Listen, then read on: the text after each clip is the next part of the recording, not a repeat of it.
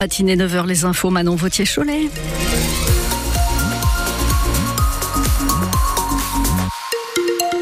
Des températures qui s'échelonnent entre 5 et 7 degrés pour ce matin, 8 à 10 au meilleur de l'après-midi avec un temps gris mais qui reste sec.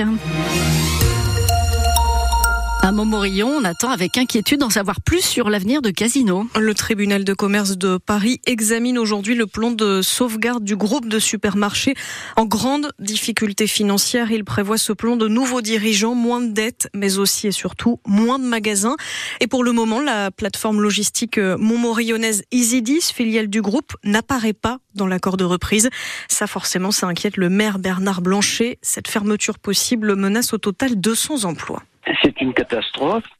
Si le bâtiment n'est pas repris, évidemment, ce seront des licenciements.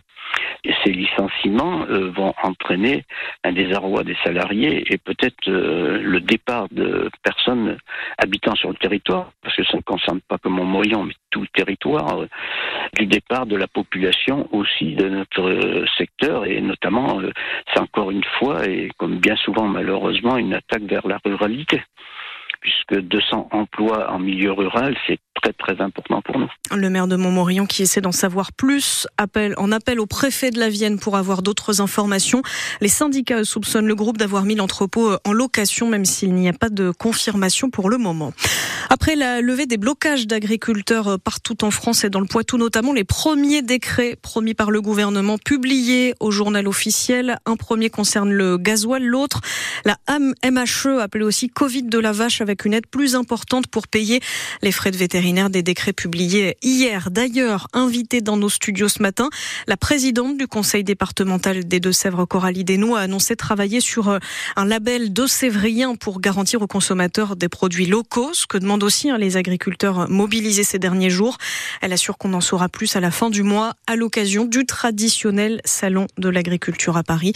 Vous retrouvez son interview complète en vidéo sur notre page Facebook.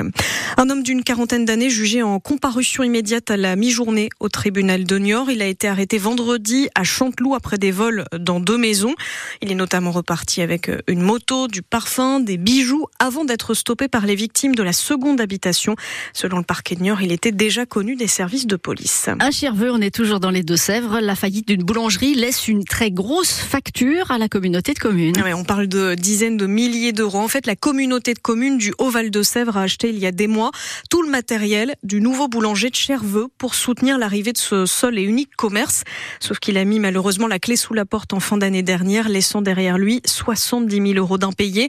Et Clément Tricot, même si ça paraît un peu fou, la mairie va devoir racheter son propre matériel à cause d'un accusé de réception manquant. Effectivement, l'erreur est technique. La communauté de communes est propriétaire de ce matériel de boulangerie qu'elle avait mis en location-vente.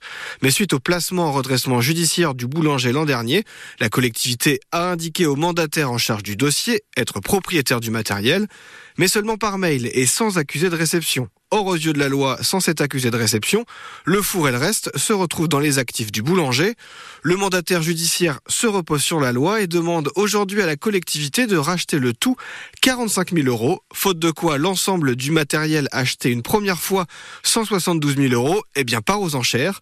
Le président de la communauté de communes du Haut-Val de Sèvres, Daniel Joly, est furieux. Il dénonce une pratique malhonnête, mais ne souhaite pas engager de poursuite pour pouvoir rouvrir une boulangerie au plus vite. Enfin, il espère alerter pour que d'autres collectivités ne subissent pas le même sort. Les précisions de Clément Tricot. François Bayrou fixé sur son sort aujourd'hui, plus de deux mois après son procès, notamment pour complicité de détournement de fonds publics. Le parquet a requis contre le maire de Pau et président du Modem 30 mois de prison avec sursis et 3 ans d'inégibilité. Le tribunal correctionnel de Paris doit rendre sa décision dans une heure. À 10 heures, François Bayrou assure de son côté qu'il est innocent et se prépare à faire appel de la décision. En foot en Ligue 1, Lyon a battu Marseille 1-0 dans la soirée. Et oui, grâce à un but du capitaine Alexandre Lacazette, une victoire des Gaunes devant leurs supporters qui leur fait du bien. Ils restent 15e mais reviennent à hauteur de Montpellier et de Nantes. Paris, de son côté, est toujours leader en rugby. Cette fois, Bordeaux est allé s'imposer sur la pelouse de Toulon dans la soirée. 32-37. Les Bordelais sont troisième au classement. Et puis, on vous a mis sur FranceBleu.fr la vidéo de Taylor Swift qui reçoit le Grammy Award de l'album de l'année. C'était cette nuit aux États-Unis. C'est le quatrième de la reine de la pop. C'est un véritable record. Elle passe devant Frank Sinatra. Elle en a profité d'ailleurs sur scène pour annoncer un nouvel album pour les fans. Il doit sortir à la fin du mois d'avril.